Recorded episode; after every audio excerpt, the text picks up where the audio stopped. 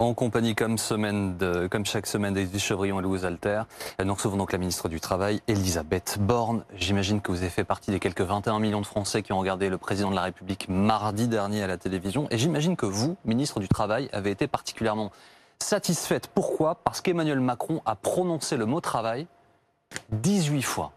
18 fois au cours de son euh, allocution. Je propose d'écouter. Depuis quatre ans, le travail paye mieux. Les règles ont commencé à changer pour rendre la reprise du travail plus attractive. Travailler plus longtemps, encourager le travail au-delà de l'âge légal. Le travail continue donc d'être notre boussole. C'est le travail qui nous permet de créer des liens, le travail de tous. C'est par le travail et par plus de travail. C'est par le travail aussi que nous permettrons à nos aînés de vivre plus longtemps chez eux. Le financeront par davantage de travail. C'est par le travail de tous je pourrais aller plus loin, Elisabeth Borne. Hein. Souvenez-vous, en septembre 2018, Emmanuel Macron qui va à la rencontre d'un jeune Français qui lui dit euh, Moi, si je traverse la, route, je vous trouve un, emploi. Et puis, euh, je traverse la rue. Hein. Et puis, il y a eu également euh, des allusions au, travail et à la quantité de travail produite par les Français au cours de la présentation de France 2030. Est-ce que Emmanuel Macron, Madame Borne, pense que les Français sont fainéants je pense qu'il n'a pas dit ça. Ce qu'il nous dit, c'est que le travail, c'est très important. De permettre à chacun de s'émanciper par le travail, c'est très important. Et c'est pour ça qu'on agit pour la formation des demandeurs d'emploi, qu'on veut mieux accompagner les jeunes. Et puis collectivement aussi, c'est clair que si on travaille davantage, s'il y a plus de Français qui ont un travail, ça nous permet aussi de financer notre protection sociale à laquelle tous les Français sont attachés. Nous reviendrons d'ailleurs sur les mesures mises en place, sur les propositions, mais sur le constat admettez qu'Emmanuel Macron, lorsqu'il parle de travail, n'a de cesse de dire que nous ne travaillons pas assez, que nous travaillons moins que nos voisins. Ben, c'est un fait qu'effectivement, en France, on travaille moins tout au long de sa vie que la plupart des pays de l'OCDE. Et donc c'est un enjeu, je le redis, hein, pour financer notre protection sociale, c'est un enjeu de compétitivité. Donc effectivement, travailler pour euh, créer de la richesse, pour euh, pouvoir financer cette protection sociale, pour que chacun puisse accéder à un emploi, c'est très important. Mais il y a ça, mais il y a aussi la logique politique. Emmanuel Macron semble vouloir faire campagne sur la valeur travail. Est-ce que c'est une bonne idée pour vous pour 2022 Alors je pense que vous savez, dans la campagne de 2017, euh, Emmanuel Macron disait déjà que l'émancipation par le travail, c'était un sujet prioritaire. Ensuite, il y a agir pour donner plus de travail aux Français et on peut rappeler qu'aujourd'hui, on est revenu au taux de chômage le plus bas depuis près de 15 ans. Ensuite, la droite nous parle aussi souvent de la valeur travail. Je rappelle qu'après la crise de 2008-2009, le chômage avait explosé de 25%. Donc nous, on agit pour permettre à chacun d'accéder à un emploi. Justement, les candidats de la droite vont, débattre ce soir sur, euh, sur BFM TV. Du coup, vous assumez le fait que c'est pour couper l'herbe sur leurs pieds que Emmanuel Macron, le gouvernement, parle du travail comme en 2017, mais la différence c'est qu'Emmanuel Macron dit qu'il faut travailler plus. Il ne le disait pas en 2017. Ce que, ce que je vous dis, c'est que dès sa campagne, Emmanuel Macron portait ce oui, sujet il disait pas travail. Fallait travailler plus. Et qu'il faille qu'il y ait plus de Français qui puissent accéder à un emploi, qu'il faille aussi travailler davantage tout au long de sa vie, ben, je pense que c'est évidemment des thèmes qu'on porte depuis euh, la campagne d'Emmanuel Macron et ces derniers mois. Et non seulement on porte ces thèmes, mais on agit, hein, je le redis, on bat tous les records d'embauche. On a créé plus de 800 000 emplois dans le quinquennat. On a un taux de chômage qui est au plus bas depuis près de 15 ans. Donc on agit. Euh, Éric Zemmour, qui était à ce même micro euh, la, semaine dernière, affirmait euh, que les femmes gagnaient moins que les hommes parce qu'elles choisissaient en fait des travails qui étaient moins rémunérateurs. Alors, il nie toute différence salariale entre les hommes et les femmes. Qu'est-ce que vous lui répondez, Elisabeth Borne?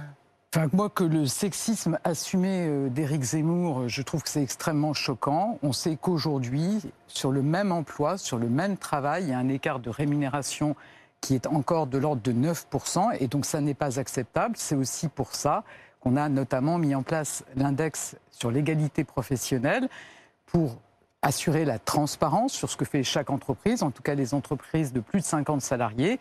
Et cet index, il permet de faire évoluer les comportements des entreprises. Alors justement, dans un instant, nous allons revenir sur l'augmentation des salaires de manière générale, parce qu'il y a un peu une course à l'échalote de ce mhm. point de vue-là en ce moment avec la présidentielle. Mais est-ce que la mesure euh, à prendre tout de suite, c'est pas d'augmenter les salaires des femmes pour combler cette, euh, cette différence et que ce ne soit plus jamais un sujet? Alors c'est ce qu'on demande aux entreprises, hein, de rattraper les écarts de salaire entre les femmes et les hommes. Avec l'index égalité professionnelle, je vous dis, on a tous les indicateurs pour montrer quand ces écarts existent. L'égalité salariale, elle est inscrite dans la loi depuis 1972. Maintenant, il faut que les entreprises passent aux actes. Donc tous les ans, elles doivent publier un index qui montre la situation de l'entreprise. Et puis, à partir de l'an prochain, ça fera donc la troisième année, elle s'expose à des sanctions. Lesquelles? 1% de la masse salariale. Donc je pense que ça n'est pas rien pour une entreprise. Et de fait, on voit que les comportements changent dans les entreprises et que ces écarts de salaire sont effectivement en train de se résorber, ce qui est bien normal quand on a une loi qui impose l'égalité salariale euh, depuis 1972. L'État a perçu ces, euh, ces amendes, ces sanctions. Il y en a eu beaucoup d'entreprises sanctionnées. Vous avez des chiffres à nous donner? Alors je vous dis, elles avaient bah, trois ans quand elles ont une note inférieure à 75 sur 100 pour se remettre en conformité. Celles qui n'ont pas publié leur, euh, leur index peuvent aussi avoir des sanctions. Il y a quelques dizaines d'entreprises qui ont été sanctionnées pour ne pas avoir publié cet index. Ouais. Et donc à partir de l'an prochain, celles qui n'ont pas rattrapé ces écarts, qui continuent à avoir une note inférieure à 75 sur 100, s'exposeront à une sanction. Euh, Elisabeth Borne, tout à l'heure Jean-Baptiste Boursier parlait de course à l'échalote. C'est vrai que là, c'est pas la course à l'augmentation de salaire. Un peu tous les candidats disent qu'il faut augmenter, notamment il faut augmenter le SMIC, qui finalement peut contraindre les entreprises à augmenter les salaires, même si elles ne le veulent pas. Euh, vous comprenez un peu cette, euh, il y, a- il y a un vrai, vrai- y a un vrai problème de, de salaire et d'augmentation de salaire et de partage des fruits de la croissance? Alors, je crois qu'on peut rappeler que dans ce quinquennat, le pouvoir d'achat aura augmenté deux fois plus qu'au cours des deux quinquennats précédents. Et depuis le début du quinquennat, Ressenti un peu différent. Vous êtes d'accord avec moi Surtout que les prix augmentent. Oui. depuis le début du quinquennat, le pouvoir d'achat aura augmenté. hein, donc euh, c'est bien de pouvoir d'achat dont je parle. Et depuis le début du quinquennat, on a été particulièrement attentif aux salaires les plus modestes et aux classes moyennes. C'est pour ça qu'on a supprimé la taxe d'habitation, certaines cotisations sociales, qu'on a élargi la prime d'activité, qu'on l'a augmentée. Ça veut dire que pour quelqu'un qui est au niveau du SMIC, il a un 13e ou un 14e mois de plus selon sa situation. Donc évidemment, on est très attentif à ces sujets de pouvoir d'achat. On a aussi protégé le pouvoir d'achat pendant la crise, par exemple avec l'activité partielle. Donc c'est un sujet qui est au Mais il y, a cœur quand même, il y a préoccupations quand même des salariés qu'on peut penser délaissés. En septembre, vous aviez reçu par exemple les représentants de l'hôtellerie-restauration. Est-ce qu'ils vont augmenter les salaires?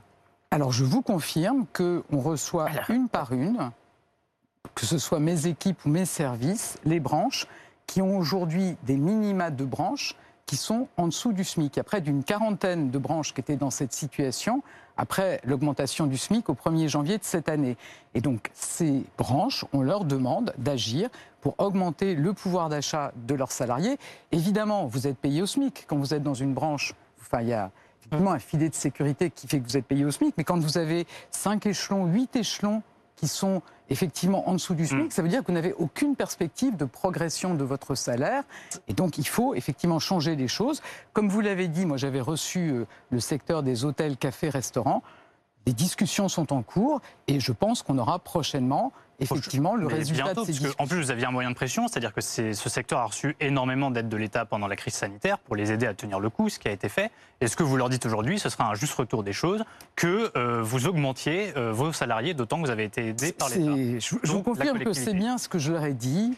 On a les Français, le pays a été derrière eux au moment où les restaurants ont dû fermer. Donc on attend effectivement de leur part qu'ils donnent des, des signaux très concrets pour les salariés. Je pense qu'ils y sont d'autant plus incités que par ailleurs, ils rencontrent des difficultés de recrutement. Donc c'est un travail que l'on mène avec Pôle Emploi pour former les demandeurs d'emploi, mais ils ont aussi leur part à prendre en travaillant sur l'attractivité de leur métier, ce qui passe notamment effectivement par des augmentations salariales, ce qui passe aussi par aussi des actions Oui, sur les conditions, conditions de de travail. travail. Oui, mais euh, là, l'hôtellerie-restauration, ça, on sait que vous avez réussi à obtenir quelque chose, mais vous avez aussi négocié avec une quinzaine de branches qui, sont, qui emploient ce qu'on appelle les salariés de la deuxième ligne, emploi, propreté, etc. Où est-ce que vous en êtes vous-même? Vous reconnaissiez que c'était très difficile.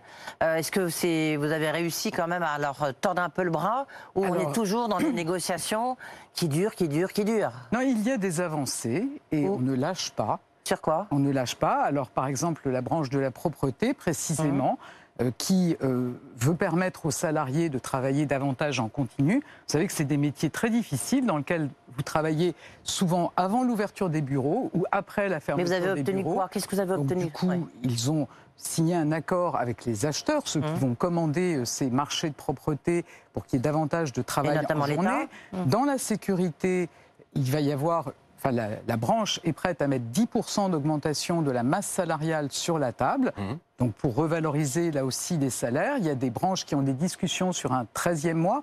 Je pense par exemple au secteur de la logistique ou au transport routier. Ça, ça va donc, discuter jusqu'à quand, pardon? Moi, je reverrai ces branches d'ici la fin de l'année, donc dans la première quinzaine de décembre, pour faire le point sur les avancées qui ont eu lieu.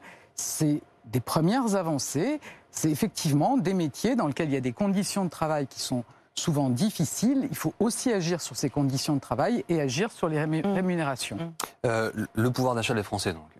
Voudrais qu'on y vienne maintenant avec la prime d'inflation, Edwige. Oui, la prime d'inflation, donc 100 euros, on va le rappeler, c'est les entreprises en fait qui vont euh, la verser aux salariés euh, éligibles. Est-ce qu'il y a beaucoup d'entreprises qui disent mais nous on ne sera pas prêt pour la verser fin décembre Est-ce que au ministère du Travail, est-ce que vous vous avez une inquiétude sur le versement, sur l'exécution du versement de cette prime d'inflation? Non, en fait, on a travaillé avec les entreprises qui font les logiciels de paye Ouais. et pour la plupart des salariés, ils auront bien effectivement cette indemnité inflation au mois de décembre. Les demandeurs d'emploi, notamment ceux qui n'ont pas d'activité, les demandeurs d'emploi de catégorie A, l'auront en janvier et les retraités au mois de février. Ouais. Il y a- on voit qu'il y a un effet de seuil, hein, c'est 100 euros pour 2000 euros. Euh, mais en même temps, quand vous êtes une famille monopa- monoparentale, comme ça existe beaucoup, bah, notamment en Ile-de-France, bah, vous touchez bah, 2000 euros. Mais si vous avez une famille avec un papa et une maman, ou, euh, ou deux mamans ou deux papas, ça fait 2000 plus 2000 éventuellement. Et donc là, à ce moment-là, ils touchent plus. Donc il y a un, vrai effet de seuil. Qu'est-ce qu'on peut faire pour les familles voulu, monoparentales? c'est avoir une- vraiment un dispositif simple pour qu'il soit rapide. Effectivement, le principe, c'est quand vous avez Ouais. une rémunération nette Mais en donc, il y a un moyenne effet de sur seuil les terrible. premiers mois. Voilà, bah, écoutez, il y a aussi d'autres dispositifs. hein. Je, je vous rappelle que sur ces enjeux de prix de l'énergie, on avait augmenté on avait donné une aide exceptionnelle de 100 euros pour tous les bénéficiaires du chèque énergie, c'est-à-dire près de 6 millions de Français, qu'on a aussi bloqué les tarifs du gaz, qu'on on a aussi plafonné la hausse de l'électricité. Donc on est très attentif à ce que les Français ne soient pas pénalisés par cette flambée des prix de l'énergie aujourd'hui. Madame Borne, mardi, Emmanuel Macron a annoncé des contrôles accrus pour vérifier que les demandeurs d'emploi cherchaient bien un, un nouveau travail. Euh, Est-ce que contrôle accru signifie moyen accru pour Pôle emploi? Alors, les moyens de Pôle emploi, ils ont été augmentés depuis le début du quinquennat et on est en train de simplifier la procédure de contrôle de la recherche d'emploi pour qu'on puisse faire effectivement plus de contrôles. Donc, on fera 25% de contrôles de plus. Je pense qu'il Mais faut, sans personnel supplémentaire, en gros, ce que vous nous dites. en améliorant l'efficacité de la procédure de contrôle de la recherche d'emploi, donc 25% de plus. Cette procédure simplifiée, elle sera mise en place à partir du mois de décembre Mm. chez Pôle emploi. Est-ce que ce serait pas mieux de mettre ces moyens sur l'accompagnement des demandeurs d'emploi, simplement, plutôt Eh que ben, précisément, d'accentuer les mais attendez, contrôles précisément, c'est aussi un arbitrage qu'on a pris de effectivement faire ces contrôles avec les 600 conseillers qui sont spécialisés. Je rappelle qu'on était à 200 en 2018. On est passé à 600 en 2019. Maintenant, on veut améliorer l'efficacité et faire 25% de contrôle de plus. Mais par exemple, on va créer 900 postes supplémentaires chez Pôle emploi pour accompagner les jeunes, pour la mise en œuvre du contrat d'engagement pour les jeunes, donc qui doit permettre aux jeunes qui, malgré la bonne conjoncture économique, ne trouvent pas d'emploi, d'être mieux accompagnés, d'avoir un accompagnement intensif. Et puis, on a aussi des moyens à Pôle emploi pour les demandeurs d'emploi de longue durée.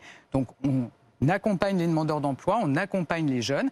Et c'est bien normal aussi, quand on est dans une situation que vous connaissez tous, hein, dans laquelle on a beaucoup d'entreprises qui cherchent à recruter et qui n'y arrivent pas, et qu'on a encore un nombre élevé de demandeurs d'emploi, qu'on a investi comme jamais dans la formation des demandeurs d'emploi, qu'on a annoncé avec le Premier ministre un investissement supplémentaire pour mieux accompagner les demandeurs d'emploi, mieux les former, notamment les demandeurs d'emploi de longue durée, bah, qu'on s'assure justement, que Excusez-moi. Louis, mais euh, ça revient un peu au début de notre échange, Madame Borne.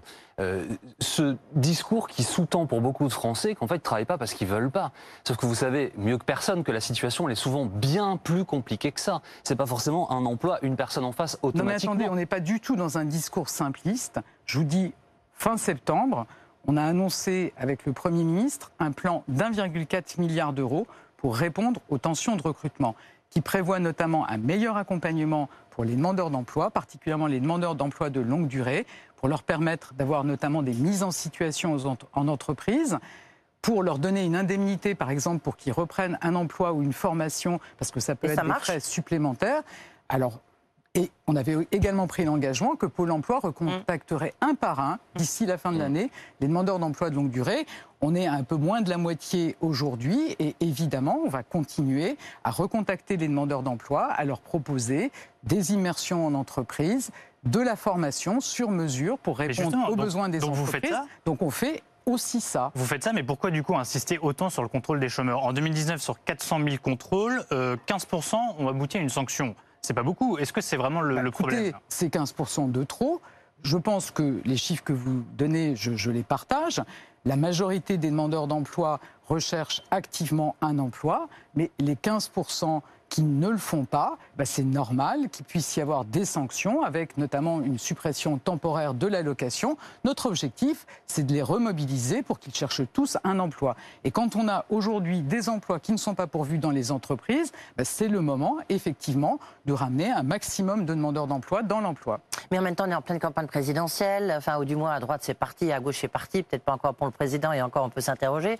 Euh, est-ce que c'est pas un peu des moulinets, un peu de la communication? Euh, Est-ce que bah, Emmanuel Macron veut montrer qu'il est réformateur, comme il ne fait pas la réforme des retraites, on y reviendra plus tard, bah, il fait la réforme de l'assurance chômage et donc il dit il faut contrôler, il faut, ah, il faut faire ceci, il faut faire cela. Est-ce que vous, pensez que les Français comprendraient que dans la période actuelle, alors qu'il y a des offres d'emploi non pourvues, beaucoup d'entreprises qui cherchent à recruter et un nombre élevé de demandeurs d'emploi, est-ce que les Français comprendraient qu'on ne fasse pas le maximum, d'une part, pour accompagner des demandeurs d'emploi, pour les former, mais aussi pour s'assurer que chacun prend sa part et donc que chaque demandeur d'emploi est bien actif dans sa recherche d'emploi. Quels sont les, chiffres réels du chômage, Madame Borne? Pour les gens qui nous regardent, euh, nous avons dans quelques instants avec Louis, mais il y a la catégorie A, la B, la C. Il y a eu la réforme de l'assurance chômage, donc des gens qui sont sortis du système. Il y en a qui sont désinscrits, inscrits, bref. Personne ne comprend jamais rien. Quels sont les chiffres réels à normes, dans votre disposition Il y a des normes internationales, le chômage au sens du BIT. Hum. On est sans doute, enfin en tout cas,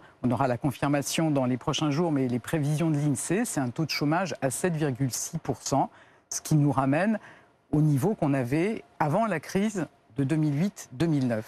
Oui, mais dans la comptabilisation de Pôle emploi, alors c'est je, vous parle de, je vous parle de bien sûr, et c'est pour ça 7,6 pour le BIT. Voilà. Et c'est pour ça que souvent on confond et on ne sait pas exactement quelle est la réalité parce qu'il y a des normes différentes. Si on prend les catégories qui sont dressées par Pôle emploi, le chômage baisse effectivement dans la catégorie A, c'est-à-dire les personnes sans aucune activité.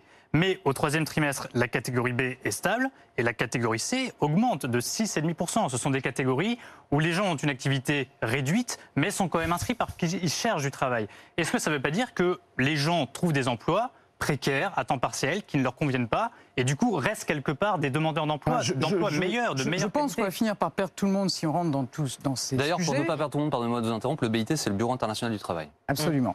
Alors pour simplifier, est-ce que le problème n'est pas aussi la qualité des emplois et pas uniquement la quantité d'emplois? Les, demandeurs d'emploi de catégorie A, c'est ceux qui n'ont aucune activité, hmm. c'est ce qui est le plus proche de la mesure qu'on fait dans les autres pays. Ça, ça diminue, vous parlez de la catégorie C, vous savez que dans la catégorie C, on en a plus de la moitié qui travaillent à temps plein. Donc on a des gens qui sont inscrits chez Pôle Emploi, peut-être parce qu'ils pourraient avoir un autre travail, peut-être parce qu'ils ont trouvé effectivement que c'est, enfin, à titre de précaution, il restait inscrit chez Pôle emploi. Mais voilà, si on veut parler avec les mêmes hmm. termes que les autres pays, donc c'est la catégorie A qui s'en rapproche le plus. On a les pénuries de main-d'œuvre qui sont un, autre sujet. Euh, il y a une forme de paradoxe en France entre les 3,5 millions et demi de, demandeurs d'emploi euh, et ces pénuries. À combien vous chiffrez-vous le nombre d'emplois non pourvus en France? Enfin, moi, je, je, peux me référer aux chiffres de la Banque de France qui nous dit qu'on a 300 000 emplois euh, qui sont euh, durablement non pourvus. Et donc c'est bien pour ça, je vous dis que depuis le début du quinquennat, on met 15 milliards d'euros pour former les demandeurs d'emploi, précisément pour qu'ils aient les compétences recherchées par les branches, par les entreprises. Quels métiers sont en tension Si vous voulez faire un Alors, top les métiers, en, tension, on a eu, on a beaucoup de tensions dans l'hôtellerie, euh, café, restaurant, ce qui est aussi normal puisqu'ils ont fermé pendant des mois, ils n'ont pas recruté. Il y a une partie des salariés qui ont aussi été voir euh, d'autres emplois qui sont passés à autre chose. ce qui renvoie aussi à des sujets d'attractivité, mais également de formation. On a des emplois dans l'industrie, c'est des très beaux emplois qui sont mal connus. Et donc c'est aussi pour ça qu'on met le paquet sur l'apprentissage pour former à ces métiers. Vous avez vu qu'on avait battu tous les records avec plus de 525 000 apprentis au cours de l'année 2020. On est à plus de 500 000 sur l'année 2021. Donc je pense qu'on va battre notre record euh, de l'année 2020. Donc il faut former vers ces métiers, il faut aussi les faire connaître, donc l'industrie. On a aussi le bâtiment qui a des difficultés de recrutement tous les métiers du numérique sur lesquels on a des très nombreuses opportunités. Donc là aussi, on fait le maximum pour former les jeunes, les demandeurs d'emploi vers ces métiers. Vous avez les, chiffres de la DARES, la direction de l'animation, de la recherche, des études et statistiques, deuxième trimestre de, cette année. Euh, ils annoncent 264 800 emplois vacants, mais en fait, 47 euh, correspondent à des emplois qui sont inoccupés, 27 à des emplois qui, qui sont créés et, et, 22 à des emplois encore occupés qui ne sont pas libérés. Donc ça veut dire qu'en gros, selon la DARES, il y aurait 100 000 emplois vacants, pas plus. Ça, c'est les chiffres du deuxième trimestre. Mmh. Je vous rappelle qu'entre-temps, on a levé euh, les contraintes sanitaires qui se sont appliquées jusqu'à mmh. la mi-mai et puis qui ont été levées progressivement jusqu'à la fin juin. Et aujourd'hui, je pense que vous entendez comme moi des très nombreuses entreprises qui cherchent à recruter. Donc c'est en même temps une très belle opportunité pour permettre à un maximum de jeunes, un maximum de demandeurs d'emploi de trouver un travail. Restez avec nous, Elisabeth Borne. On poursuit cette émission dans quelques instants, direct sur BFM TV.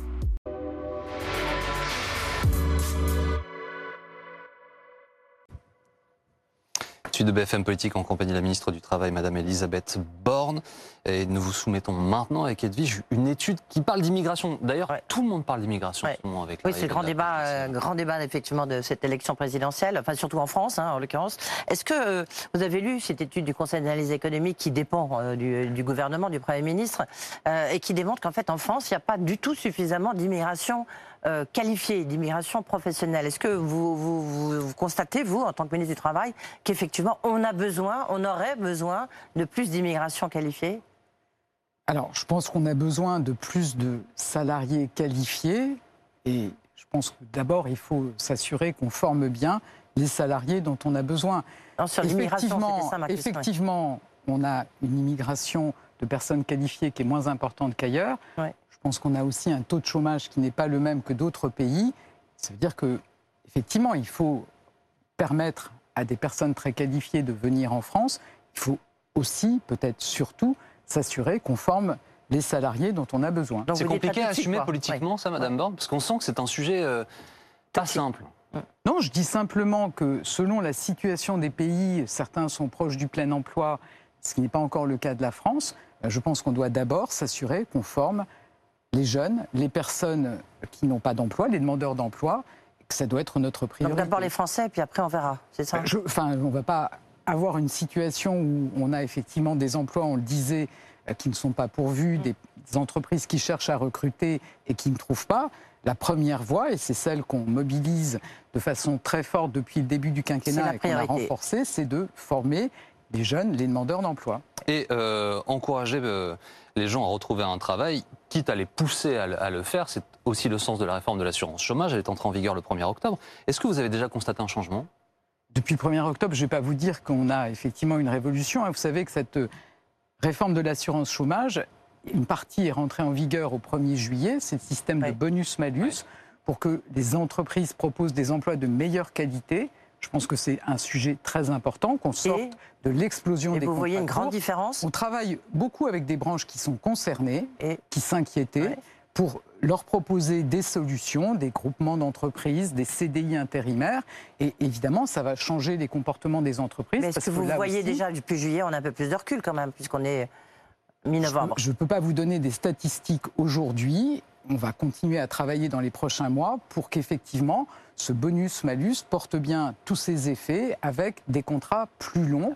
C'est ce que c'est son objectif. Depuis le 1er octobre, on a un nouveau mode de calcul de l'allocation chômage et on avait aussi une partie euh, des dispositions qui étaient soumises à des clauses de retour à meilleure fortune, c'est-à-dire qu'on s'assure que le marché du travail était revenu à son niveau d'avant-crise, était très dynamique. C'est bien le cas et donc au 1er décembre, On passera donc à six mois pour pouvoir bénéficier euh, d'une allocation chômage contre quatre mois aujourd'hui. Pour vous, la baisse du chômage, ce sera la, ça restera comme la principale réussite de- du bilan de ce quinquennat, à l'inverse d'un François Hollande qui avait promis d'inverser la courbe, ça n'est pas arrivé sous son quinquennat. Ça restera la principale réussite d'Emmanuel Macron Je pense que c'est évidemment un enjeu très important pour les Français de pouvoir retrouver un emploi et évidemment on peut que se satisfaire d'avoir retrouvé non seulement le niveau de chômage d'avant la crise sanitaire, mais le niveau de chômage d'avant la crise de 2008-2009. Et vous l'aurez compris, on souhaite évidemment continuer à baisser encore le taux de chômage. Le président de la République l'a évoqué dans son allocution mardi. Juste demain, il y a, devant le Conseil d'État, il y a une audition justement. euh, C'est appel baroud d'honneur des syndicats. Vous redoutez rien du tout de ce qu'est la décision que pourrait prendre le Conseil d'État demain sur la réforme de l'assurance chômage Ah, Moi, je ne vais pas me Décalé. prononcer par avance sur les décisions du Conseil d'État. Ce que je note, c'est qu'au mois de juin, le Conseil d'État nous avait dit euh, c'est pas le moment, euh, Ouais. le marché du travail Mm. n'est pas encore revenu à la normale. Je pense qu'on peut tous voir aujourd'hui que la situation du marché de l'emploi, elle est très bonne, que beaucoup d'entreprises cherchent à recruter. Donc c'est le demain. bon moment pour faire cette réforme. Euh, le plein emploi, c'est un objectif. Emmanuel Macron l'a réaffirmé. Vous l'avez évoqué vous-même à, à plusieurs reprises. Euh, si je schématise, corrigez-moi si j'ai une bêtise, moins de 5% de chômage et en gros personne n'a de difficulté à trouver un, un travail. Est-ce que vous avez un objectif? Est-ce que vous avez une, une perspective? Ben, je pense que le président de la République l'a bien dit. On, Non, il a dit c'est un objectif, mais est-ce qu'on peut se dire dans six mois, un an, deux ans? Enfin, on aura l'occasion d'en reparler. On avait euh, fixé un objectif à horizon 2025. Je pense que le fait que dans les prochaines années, les Français puissent tous trouver un travail, puissent donc accéder, enfin devenir autonomes par le travail, c'est forcément un objectif qu'on doit se fixer. Il n'y a pas de fatalité dans notre pays. Et la, et la situation paradoxale dans laquelle on est à chaque fois que l'économie repart, dans laquelle les entreprises n'arrivent pas à embaucher et où on a un nombre important de demandeurs d'emploi, Évidemment, personne ne peut s'en satisfaire, mais on n'est pas simplement en train de se dire ça. Je vous dis, on forme les demandeurs d'emploi comme on ne l'a jamais fait, on les accompagne pour qu'ils puissent trouver un emploi. Et puis, par pour ailleurs, on veut aussi voilà, que c'est ces ça, C'est gens- 2025 2025 reste dans 10 valable. ans, le plein emploi envoyé, au moins qu'on ait un ordre de grandeur je sur pense le- que ce le n'est pas demain. Ça n'est pas demain. On est aujourd'hui à 7,6%, mais je pense que d'ici 2025, on peut se fixer un objectif de baisser encore et d'arriver, comme nos voisins l'ont fait, au plein emploi.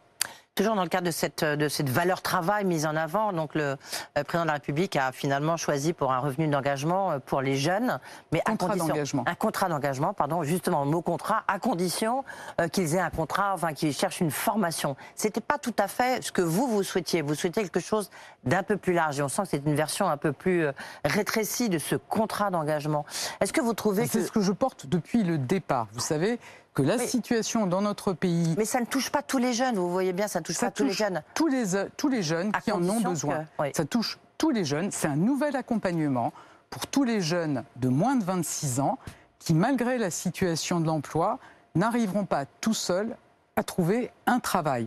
Par exemple, parce qu'ils ont décroché dans leur scolarité ou dans leurs études, ou bien parce qu'ils ont été orientés vers un secteur qui ne leur correspond pas, ou bien parce qu'ils n'ont pas les codes pour passer un entretien d'embauche. Et bien pour tous ces jeunes, Pôle emploi, les missions locales proposeront un accompagnement très intensif, 15 à 20 heures par semaine, avec un objectif, les amener le plus vite possible dans l'emploi. Mais malgré tout, est-ce qu'il ne faut pas une mesure, je dirais, un peu plus générale en termes de pouvoir d'achat pour les jeunes qui ont quand même Mais été attendez, très les impactés? jeunes, c'est 400, 500 000 jeunes et c'est un droit ouvert, comme on dit. Ça veut dire qu'on ne refusera pas de jeunes. Donc les jeunes qui sont prêts à s'engager dans un accompagnement intensif, dans lequel on leur permettra de découvrir des métiers, de se former pour euh, avoir les compétences nécessaires, le cas échéant avec au préalable une remise à niveau sur des compétences de base, une remise à niveau sur des savoir-être. Ben, donc tous les jeunes qui sont prêts à s'engager dans ces parcours exigeants seront Il y aura des accompagnés. contrôles? Attendez, les jeunes, ils seront accompagnés de façon très intensive avec un référent qui les suivra du premier au dernier jour de leur parcours, c'est-à-dire jusqu'à ce qu'ils trouvent un emploi durable. Est-ce qu'il y a un fléchage vers les emplois qui sont vacants, justement? Prioritaire, en tout cas, une orientation pour dire là, on a des possibilités, on va vous former là-dessus. Enfin, je pense que c'est évidemment, on, on va inciter les jeunes à aller vers les emplois qui recrutent. C'est comme ça qu'ils pourront accéder le plus rapidement possible à l'emploi. Il faut aussi qu'ils trouvent des emplois dans lesquels ils aient envie de s'investir et donc qu'ils puissent les trouver, le cas échéant, avec, après avoir suivi une formation ou un apprentissage. Donc c'est cet accompagnement très intensif qu'on veut proposer aux jeunes. On veut aussi aller chercher les jeunes qui ne viennent pas spontanément dans les missions Mhm. locales ou à Pôle emploi, les jeunes qui sont le plus exclus. Et donc on va travailler avec les associations qui accompagnent ces jeunes pour proposer aussi à ces jeunes un accompagnement personnalisé, adapté vers l'emploi. Je voudrais que nous intéressions maintenant à la réforme des retraites. C'était une promesse d'Emmanuel Macron. Il a reconfirmé, euh, là, au cours de son intervention mardi, qu'elle n'aurait pas lieu, ne débuterait pas avant la fin de son quinquennat. Euh, il a d'ailleurs sans doute un peu évolué sur euh, la façon dont il la conçoit. Nous allons y revenir. Mais tout d'abord, est-ce que selon vous, ce doit être la première réforme si jamais il est réélu? Ben, vous aurez compris que le président de la République et le gouvernement pensent que cette réforme, elle est indispensable. Donc ça sera clairement une réforme prioritaire en 2022. Mais elle était indispensable et prioritaire sur ce Mm. quinquennat. Alors certes, il y a eu la crise, mais tout de Bah, même. Oui, comme vous le dites, il y a eu la crise. Vous savez que le projet de loi avait été voté à l'Assemblée nationale juste avant la crise, qu'évidemment il a été suspendu, et que ça reste un sujet prioritaire, et donc une priorité pour 2022. Alors, il ne dit pas exactement la même chose qu'en 2017, puisque à l'époque, il avait expliqué qu'il n'était pas pour euh, reculer l'âge de départ à la retraite. Mardi, pour la première fois publiquement, il s'est prononcé pour reculer l'âge légal. C'est pourquoi? C'est pour siphonner la droite euh, en campagne ou en pré-campagne présidentielle? Ben, vous savez, avant 2017, on nous expliquait qu'il n'y avait pas de problème d'équilibre du système de retraite. Depuis, le Conseil d'orientation des retraites nous a expliqué qu'au contraire, il y avait un déficit. Et donc, on en tient compte aussi euh, de cette évolution dans cette position. Et je pense qu'effectivement, on voit qu'on est un des pays dans lequel les jeunes, le taux d'emploi des jeunes est le plus bas de l'OCDE et dans lequel le taux d'emploi des seniors Alors, justement, est aussi un des plus bas est-ce qu'il ne faut, dans l'OCDE. est-ce que- pardon, est-ce qu'il faut pas d'abord travailler sur l'emploi des seniors au lieu de laisser euh, aujourd'hui une grosse moitié euh, des seniors à peine qui sont en, en emploi? C'est-à-dire que beaucoup de gens arrivent à l'âge légal de départ à la retraite alors qu'ils ne travaillent pas. Est-ce qu'il ne faut pas se concentrer d'abord sur l'emploi des seniors avant de repousser cet âge légal? Il faut faire les deux. Et on voit que par le passé, quand l'âge de départ, l'âge d'ouverture des droits a été décalé, on a aussi eu une augmentation du taux d'emploi des seniors, mais il faut aussi s'occuper de tous les enjeux d'usure professionnelle, il faut aussi s'occuper des enjeux de formation tout au long de la vie. Je pense que c'est effectivement un chantier qui doit être mené également sur le, le maintien dans l'emploi des seniors. Elisabeth Borne, euh, Emmanuel Macron a dit qu'il fallait des principes simples. Donc on a tous déduit, mais peut-être à tort, que existe tout ce qui concernait la réforme à points. Donc personne ne, connaissait, ne, ne comprenait ce système à points, la manière dont c'était calculé et contrôlé. Est-ce que ça veut dire qu'in fine, on va se retrouver avec une réforme, je dirais, plus classique, paramétrique, avec une mesure d'âge 64, 65 Alors ans vous avez entendu Euh, que c'est pas ce qu'a dit le président Ah, de la République. ouais, enfin, quand même, a- on, s'est dit que la réforme à points, elle avait du plomb dans l'aile.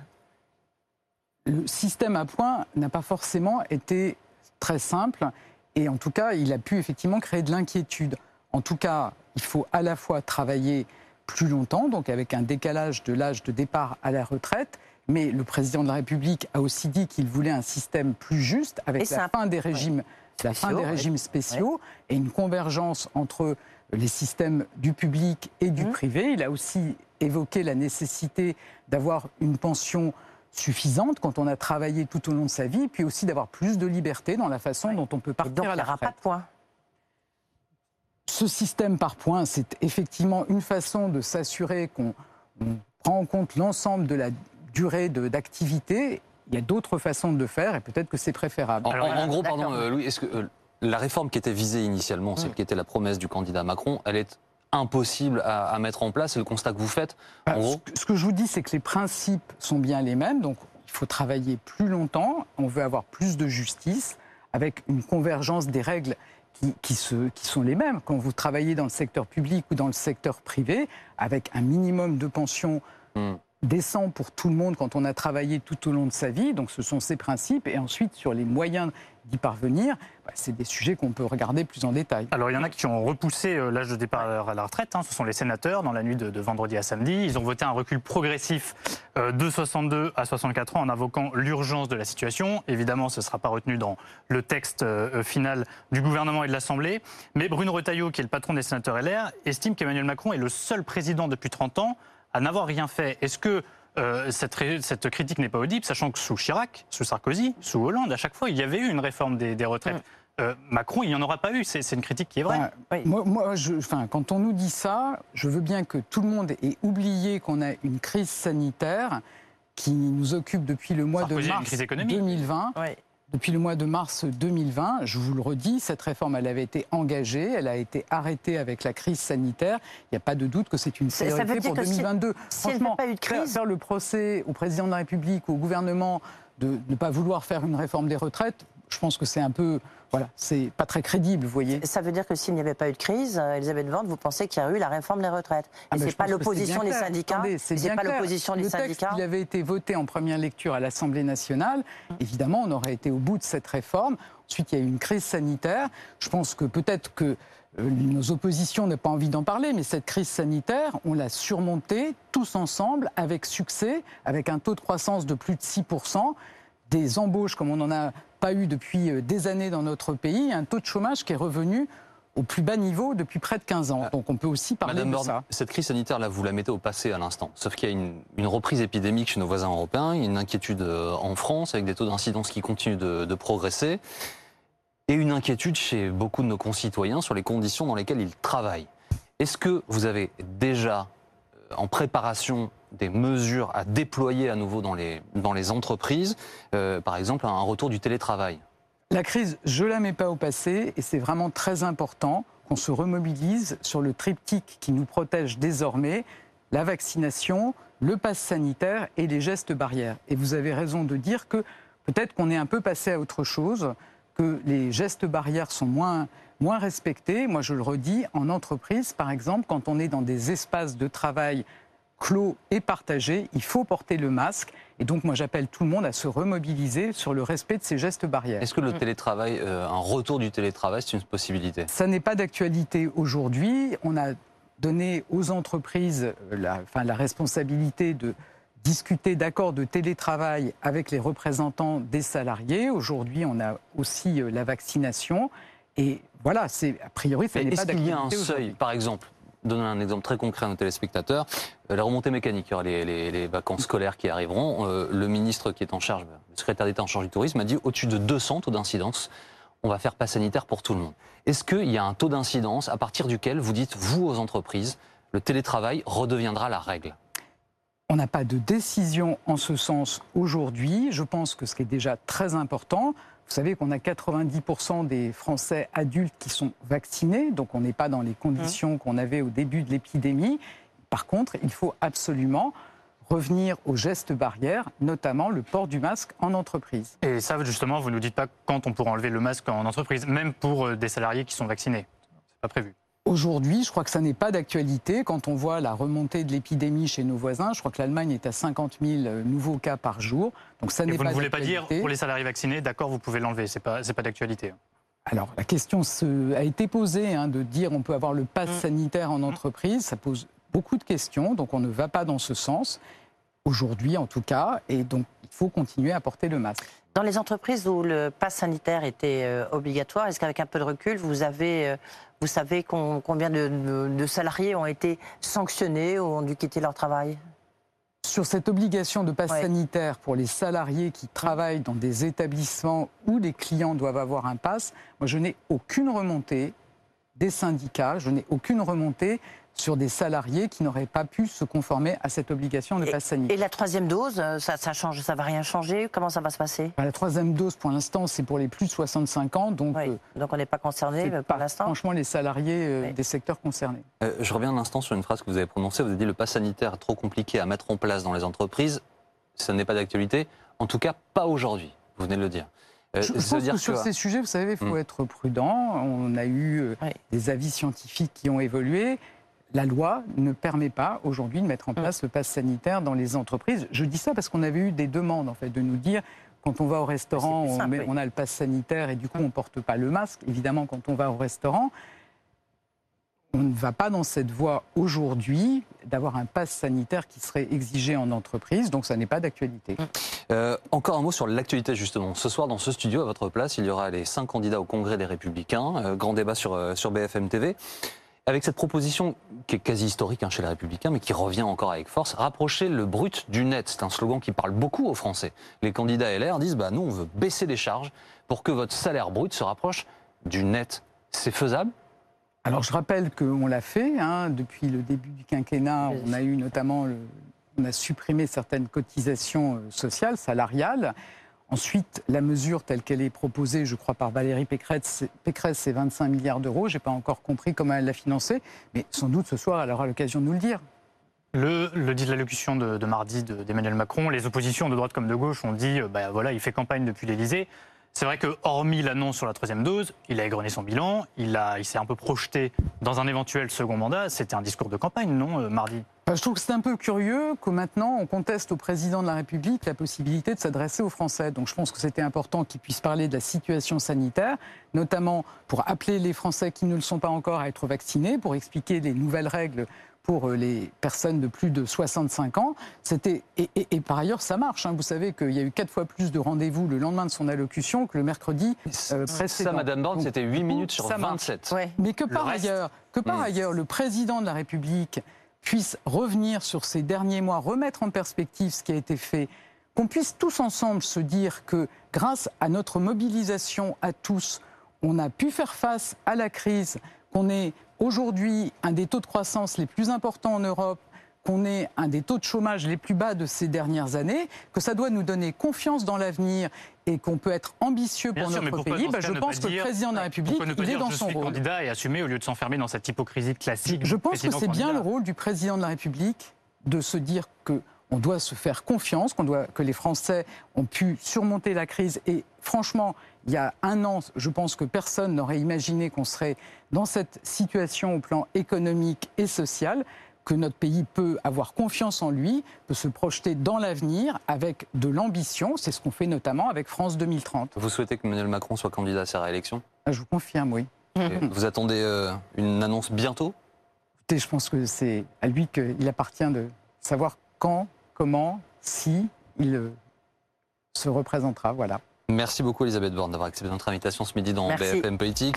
Edwige, oui, merci à tous les deux. Euh, voici Affaire suivante en compagnie de Philippe euh, Godin. Euh, ce soir, et Guillaume Fard avec euh, Philippe Godin.